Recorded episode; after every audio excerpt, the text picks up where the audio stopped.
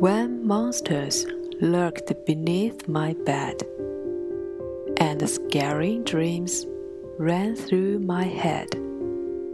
When thunder growled those sounds I dread. There you are, my father.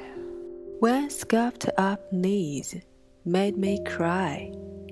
Soft hankies wiped my sad eyes dry, coaxing me each time I tried.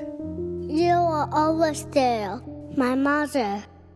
In times of trouble, times of need, I feel such strength surrounding me, without whose love I can't succeed. I love you. all my family. 当怪兽藏在我床下，当噩梦闯进我脑海， 当雷电声让我害怕，你就在我身边，我的父亲。我为摔破膝盖而哭泣，柔软的手帕为我擦去眼泪，安慰我每当我即将流泪。你总在我身边，我的母亲。